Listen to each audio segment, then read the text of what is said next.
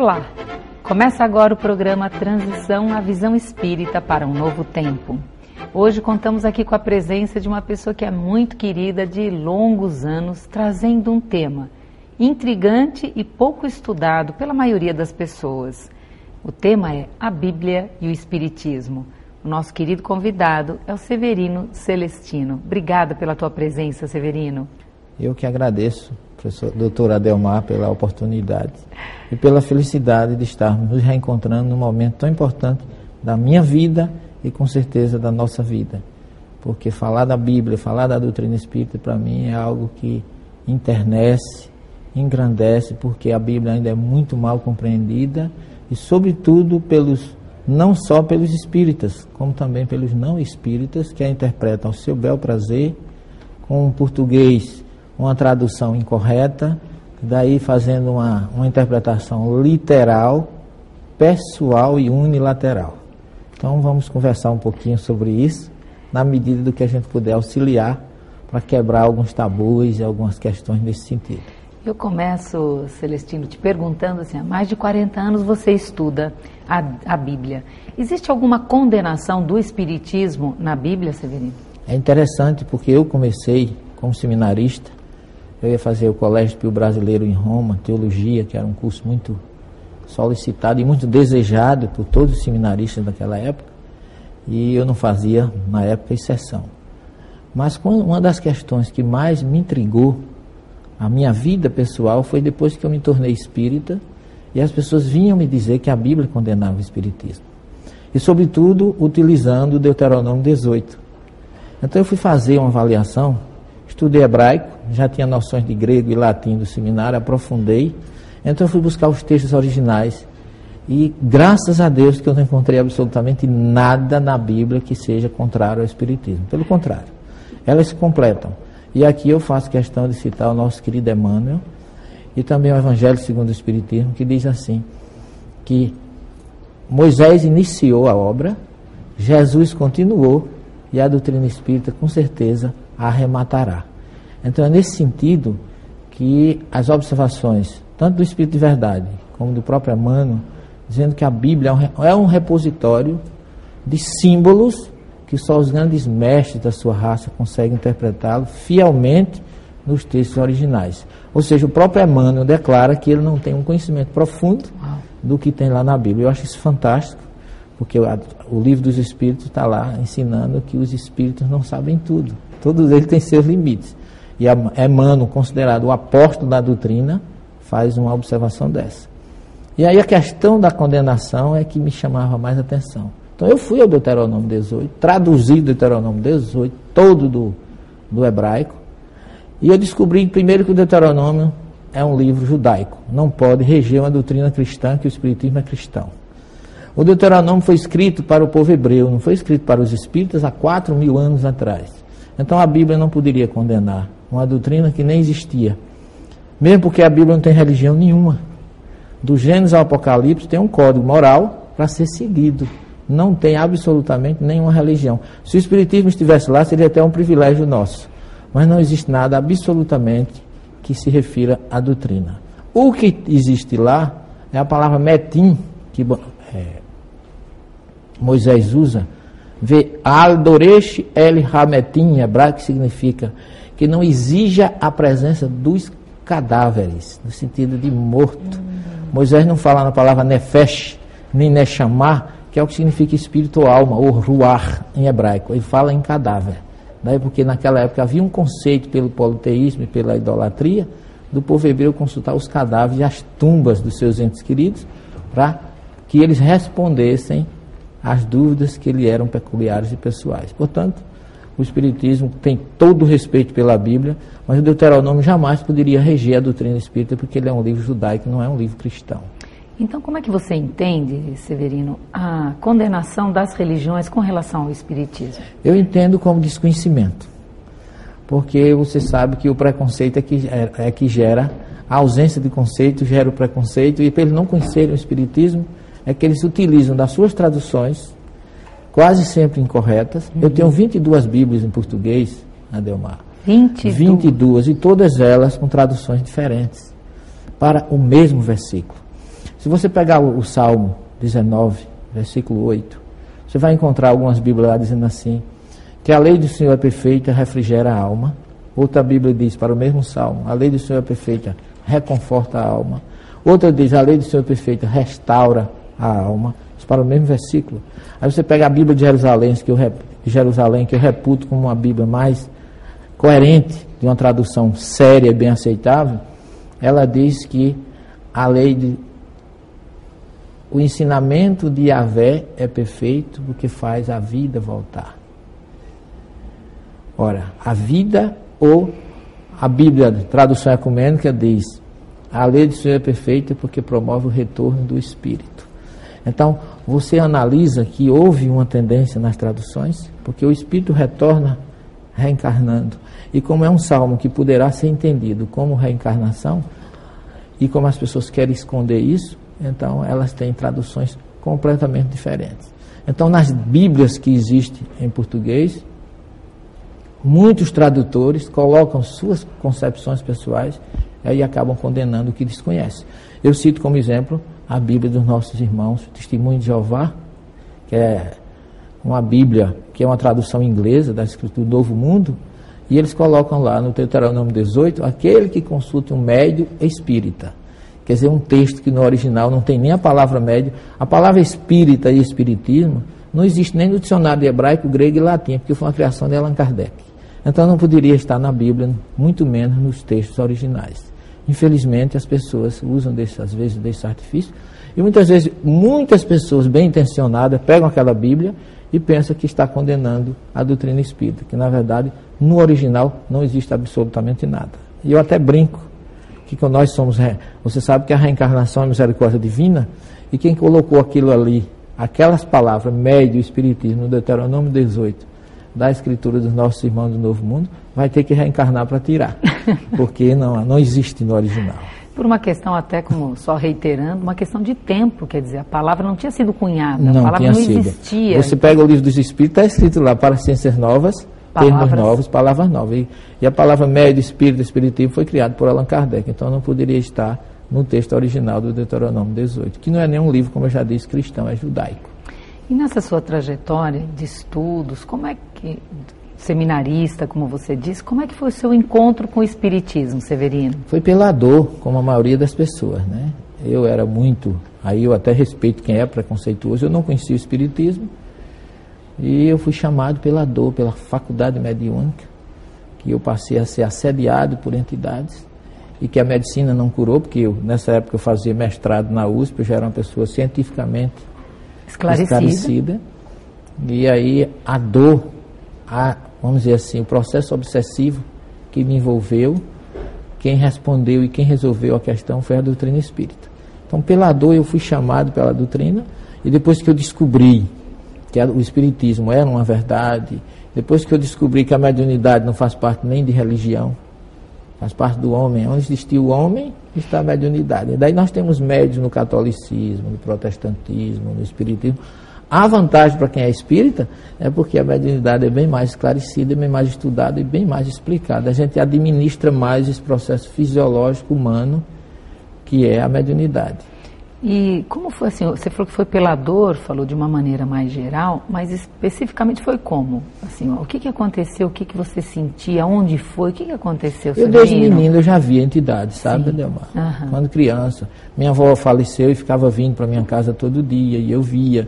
E eu falava, minha mãe não aceitava, as pessoas zombavam de mim e eu acabei não dizendo mais nada porque aquilo passou a ser tão comum para mim, que eu via, mas como eles não viam, ignoravam eu também Ficava quieto. Ficava quieto. Quando meu pai faleceu, ele veio me dizer que havia falecido. Chegou assim à minha frente, como você está aí, e me deu a notícia. E essas coisas eu sempre encarei como normal. Achava que isso não tinha nada de. Aquilo não me afetava absolutamente nada. Mas aqui em São Paulo foi diferente. E aí eu comecei, cheguei de frente daquele edifício que tinha sido incendiado, Joelma, eu comecei a passar mal. E a partir daí, esse processo foi se agravando e eu procurei médicos e não teve jeito. E, e diante dos exames, todos, todos normais, normais. Os médicos já, já, já diziam assim: você não tem nada, me passavam é, ansiolíticos, Sim. antidistônicos. Eu cheguei a tomar Valium 10 Sim. e não conseguia dormir, o efeito era contrário. Uhum. E eu acabei, comecei a partir daí a ouvir vozes. Sim. E essas vozes me, me diziam que eu precisava. É, se eu pulasse do terceiro andar onde eu morava, eu ia ficar bom. Eu me apavorei, procurei a igreja. Claro. Foi um processo dolorosíssimo em minha vida e eu não podia evitar aquilo. E eu cheguei à grande verdade: as pessoas dizem, não procurem falar com os espíritos. Eu nunca procurei. Eles sempre procuraram por mim. E ninguém pode ser culpado por alguém que ele procura. Claro. Por uma entidade que, na verdade, vem pedir ajuda, Isso. né? E esse processo foi se agravando, se agravando, até que quem, me, quem resolveu a situação foi a minha esposa, que era, é médio, e ela, através do meu pai, que ela o recebeu. Então, ele veio, minha esposa não conhecia meu pai, nunca conheceu. Quando nós casamos, ele já havia falecido há oito anos. Uhum. E através dele, dela, ele veio me dizer o que é estava acontecendo. Então eu procurei a doutrina espírita e a partir daí, graças a Deus, eu cheguei à conclusão que eu tinha duas opções. Ou eu assumia a minha faculdade mediúnica, encarando a mensagem divina, porque Jesus está em todo canto, e é onde a gente encontra mais Jesus em termos de, de, de doutrina, são nas obras, no Evangelho segundo o Espiritismo, no Livro dos Espíritos e na própria, na própria Bíblia. Então, eu descobri que eu tinha duas opções. Ou eu aceitava isso, carava de frente, ou então eu ia viver às custas de remédio em algum sanatório psiquiátrico. E como eu não sou lá muito burro, eu fiz a melhor opção. Acho que fiz a melhor opção e continuo com a doutrina espírita. Muito bom. E você hoje tem uma atividade dentro da doutrina fazendo que coisas? É, eu hoje eu, eu, ministro um curso de mediunidade na minha Sim. casa nas quartas-feiras. Eu sou presidente da, do Núcleo Espírita Bom Samaritano, Sim. lá em João Pessoa, para quem eu saúdo todos os meus irmãos lá da Paraíba, de João Pessoa.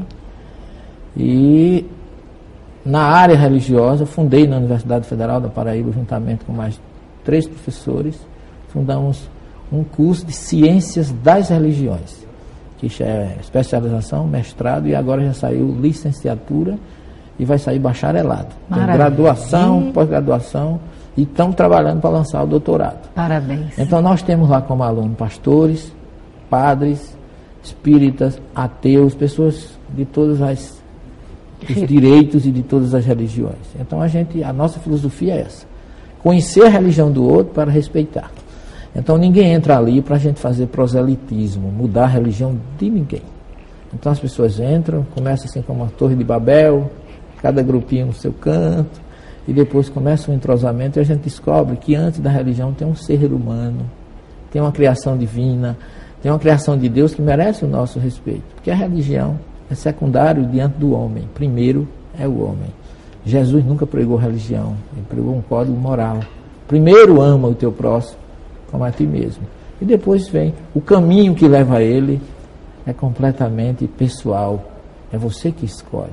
Então eu me dou muito bem com os pastores, com os padres. Aliás, a maioria dos pastores lá, de alguns, são nossos orientandos no curso de mestrado. E tem pastor lá fazendo uma tese conosco sobre reencarnação e ressurreição. Quer dizer, a gente descobre com o tempo que a verdade, como diz Jesus em João 8, 32, ela liberta o ser humano. Te levou a ter interesse pelo Velho Testamento, Celestino?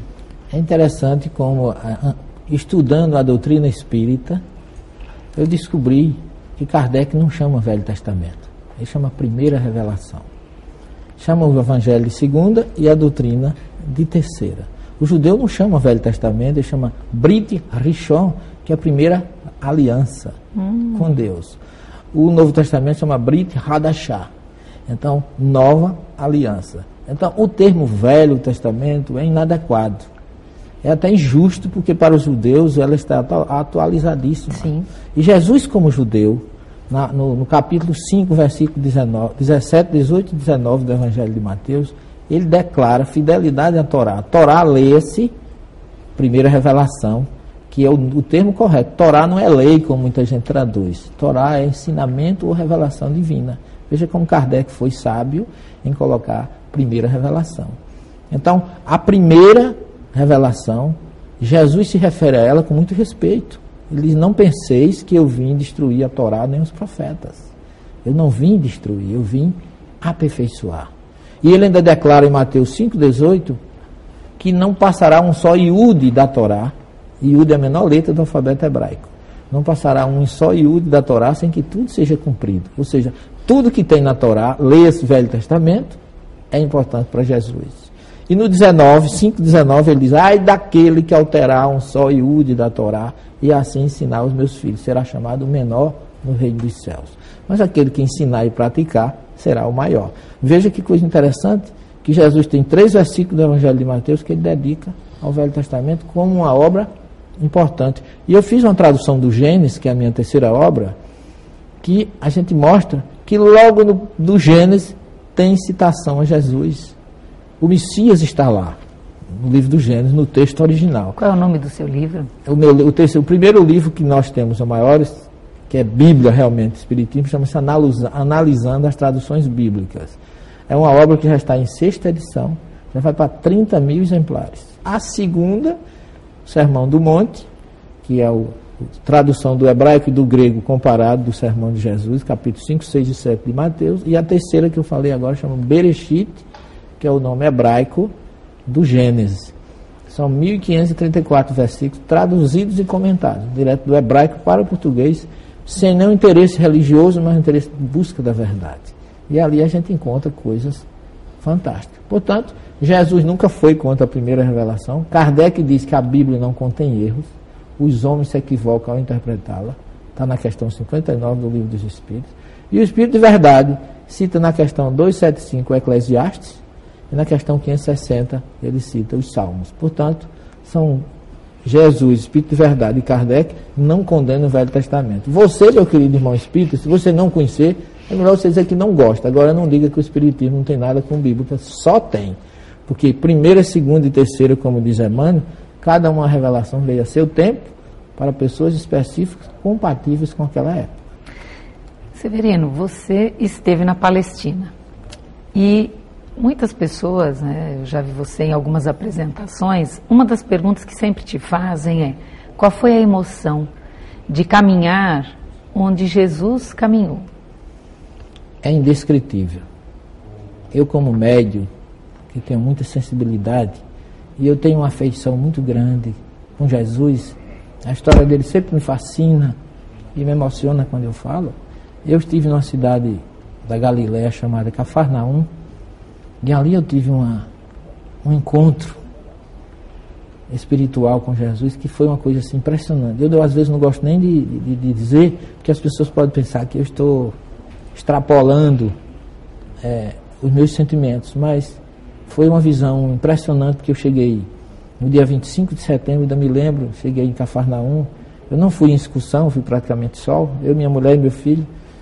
E ali nas ruínas, que se chamam Ruína da Casa de Pedro, eu comecei a procurar. Eu senti algo diferente quando eu entrei ali. Primeiro eu procurei uma estrada de terra no sentido de Magdala e eu não encontrei. Fiquei até decepcionado. Cadê a estrada que não está aqui?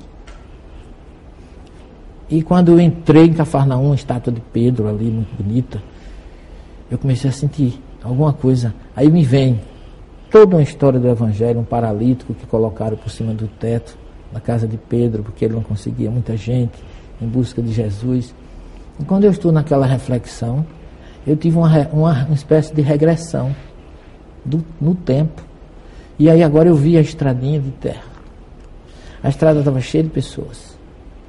E no meio dela, de costas, eu não vi o rosto. Me parece que era Jesus me deu assim um me deu um misto de tristeza, de alegria, como se eu tivesse perdido algo importante que eu não valorizei o quanto deveria valorizar. A sensação de alguém que perde uma excursão muito importante e não teve a oportunidade de chegar a tempo. Mas uma voz me dizia que eu tenho uma uma voz que me fala. Nunca é tarde para recomeçar.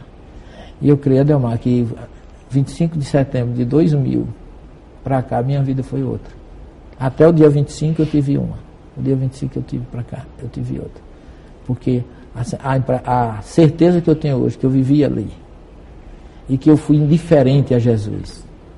Eu devo ter cruzado com ele por ali, naquelas regiões, Cafarnaum, Tiberíades e Magdala, que fica no meio, ali às margens do mar da Galileia. eu devo ter cruzado e fui indiferente. Talvez seja por isso que eu, hoje, eu busco tanto Jesus, com tanta sede. Para mim, todo o tempo que eu tiver para Ele é pouco. E esse ano, se Deus quiser, nós estamos é, realizando uma, uma excursão. Não é propriamente uma excursão, nós vamos com a equipe de pesquisas mais uma vez, porque eu estou lançando mais uma obra. Nós vamos com a TV Mundo Maior, toda a equipe, eu, doutor Adão Nonato, e nós convidamos você que queira estar conosco. Você entra em contato com a arroba rwturismo.com.br, que aí você tem todas as informações. Nós vamos sair do Egito, atravessar o Mar Vermelho, o deserto Sinai, caverna de Currã, ali é o mar, margem do Mar Morto, uhum. ali perto de Jericó, e vamos até a Galiléia, Alta Galiléia, toda essa região. Vamos fazer os caminhos de Moisés e os caminhos de Jesus, unindo os dois. E você, caro irmão telespectador, é nosso convidado. Entre em contato aí com a, o e-mail que vai estar no, na telinha aí e você terá condições de estar conosco numa viagem que eu que, creio com certeza que será a viagem mais importante da sua vida. Para mim é sempre importante ir a Israel, é sempre uma, uma alegria redobrada. E Severino, nos fale a respeito da palavra Bíblia. O que, que ela significa? A palavra Bíblia é uma palavra grega. Vem de vivlos, em grego significa livro. E Bíblia ou Bíblia é o plural de livros. Então a Bíblia não é um livro, é uma biblioteca. Com 72 livros católicos, 66 a Bíblia dos nossos irmãos protestantes e 39 a Bíblia dos nossos irmãos judeus. Então nós temos três. A palavra Torá, que simboliza mais os cinco livros de Moisés, que é a revelação divina, os dez mandamentos, que Kardec, quando faz a obra O Evangelho segundo o Espiritismo, ele escolhe o primeiro capítulo, não vim destruir a lei. Então ele fala sobre todos os dez mandamentos, e ainda coloca mais um capítulo, décimo quarto, que é, na, é honrar pai e mãe, que também é do Velho Testamento. Olha aí, Velho Testamento. Então Kardec também não fez essa distinção ele utilizou muito bem e, e citou é, Jó, Isaías, Jeremias, todos profetas, porque Emmanuel diz que os, a despeito da, da feição esfingética, que é a mensagem do, da primeira revelação, mas a, os ensinamentos dos profetas são clarões de luz em nossas vidas. Assim usa o nosso querido Emmanuel na obra A Caminho da Luz. E Severino, qual é a diferença entre a visão judaica e a visão cristã da Bíblia? É, o judeu, a visão judaica é que ele só segue os 39 livros do Velho Testamento, começando com o Gênesis, que é o Bereshit, e terminando em Malaquias, que é o último profeta. É, ele não tem Novo Testamento, ele só tem a primeira revelação, que é a Torá, que ele chama é, Torá, Neviim e Ketuvim, quer dizer, Torá, os profetas e os escritos, porque a palavra Navi em hebraico é intermediária entre os dois planos é que o grego chamou de profeta e Kardec chamou de médium. Mas o profeta de ontem, o, o Navi dos hebreus e o profeta dos gregos é o mesmo médium que nós conhecemos na doutrina espírita. E por que Jesus falava por parábolas, Severino? Jesus foi um dos maiores professores de todos os tempos. Sim. Então, a parábola, o que é a parábola? Né? Vem do hebraico machalo e do grego parabolé, que é ao lado de, é uma história Jesus era um grande contador de história, foi quem contou mais história. E a história, ela enaltece, a história, ela chama atenção. Era uma forma de ensinar atraindo as pessoas. E Jesus ensinava com tanta maestria que ele, nas parábolas dele, nas histórias que ele contava, tinha tanta riqueza que impressionava as pessoas. Você vê a criação psicológica, você que é psicóloga, uma grande psicóloga, que tinha na parábola do bom samaritano. Quando Jesus diz assim, o homem descia de Jerusalém a Jericó, querendo dizer ele que o verbo em hebraico, descer e subir, há uma diferença muito grande. Subir em hebraico é aliar, e aliar significa subir para Deus. Querendo dizer que o homem descia e ele foi atacado por ladrões porque ele descia, porque se ele fosse subindo, nada teria acontecido. Então, essa é a primeira mensagem que Jesus coloca nessa parábola. Que quem caminha para Deus não se perde, porque está praticando o que chamam aliar. A Torá judaica fica numa uma superfície alta, que quem sobe está subindo, aliar a Torá, subida para Deus. Então Jesus já diz: um homem descia de Jerusalém a Jericó, quando foi atacado por ladrões. simbolizando que toda vez que a gente se afasta de Deus, a gente é passivo de que aconteça alguma coisa que não é boa conosco. Que a gente deve sempre subir para Deus e nunca descer. Por isso que aquele homem foi atacado. E vai por aí, aí ele usa o samaritano, que era um homem discriminado, como símbolo do amor e da solidariedade. Então, todas as palavras de Jesus eram assimiláveis e transcendentes, viu, Ademar? Isso que eu ia te perguntar. Até hoje a transpessoalidade. estão atualizadíssimas. Se viu para o pessoal daquela época, está servindo para nós Sim. e daqui a milhões de encarnações nós também estamos nos servindo eu tenho, eu estou preparando uma obra, se Deus quiser, que será próxima, depois dessa que eu vou lançar esse ano, que será as parábolas de Jesus. Uma avaliação judaico-cristã, histórica, psicológica, com todas essas, essas com a transcendência. Com a transcendência que ela tem, mostrando o que Jesus dizia para aquela época e o que Jesus disse para hoje. Porque se, se, o tempo me der, eu gostaria de dizer que na hora que você abre a Bíblia, você que está me, me, nos assistindo, e você pega um versículo, não lê esse versículo e adapte imediatamente a você. Você procure saber aquele versículo, quando foi escrito, para quem foi escrito e por que foi escrito. Porque senão você não vai saber separar o ontem do hoje. Por exemplo, Deuteronômio 18, que todo mundo diz que é contra o Espiritismo, foi escrito para quem? Para o povo hebreu. Aonde? Na planície do Sinai. Por quê? Porque eles eram politeístas. Porque eles eram idólatras. E o que é que os espíritos têm a ver com isso? Absolutamente nada. Moisés não escreveu nenhuma linha para os espíritos. Seria muita pretensão minha e sua e nossa Sim. de dizer que Moisés escreveu alguma coisa para a gente. Escreveu um código moral para a humanidade. E que isso aqui é o importante. Que a gente possa seguir e com certeza a gente se libertará de qualquer dificuldade. Severino, é, gostaríamos de falar aqui por horas com você, mas eu gostaria agora, que o programa vai chegando no seu final, que você deixasse uma mensagem para quem está te vendo e ouvindo. Você, meu caro irmão, protestante, católico, espírita, não importa a sua religião, judeu, que eu tenho muitos amigos judeus, você busque a verdade, siga Jesus. Busque a verdade que ela com certeza lhe libertará. Nunca julgue o seu irmão pela religião dele. Busque o que ele tem de bom dentro de si, porque ele é uma criatura de Deus. Todos nós, está lá no Gênesis, fomos criados imagem e semelhança de Deus, em espírito porque todos nós temos alguma coisa de bom dentro de nós. E você tem. Procure de bom que você tem no seu irmão, que com certeza você encontrará. Além do que é bom, você encontrará Deus, encontrará Jesus, encontrará a sua própria paz. Muito obrigado e fique com ele.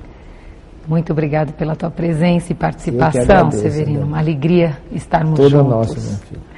E assim, o programa Transição vai chegando ao seu final. Eu espero que você se sinta estimulada, estimulado ao estudo. Estudar a Bíblia em profundidade, estudar os livros, fazer esse contato mais próximo com a tua essência, enfim, fazer as transições necessárias rumo à evolução, que é a lei de progresso que envolve a todos nós. Até a próxima com um novo Transição, a visão espírita para um novo tempo.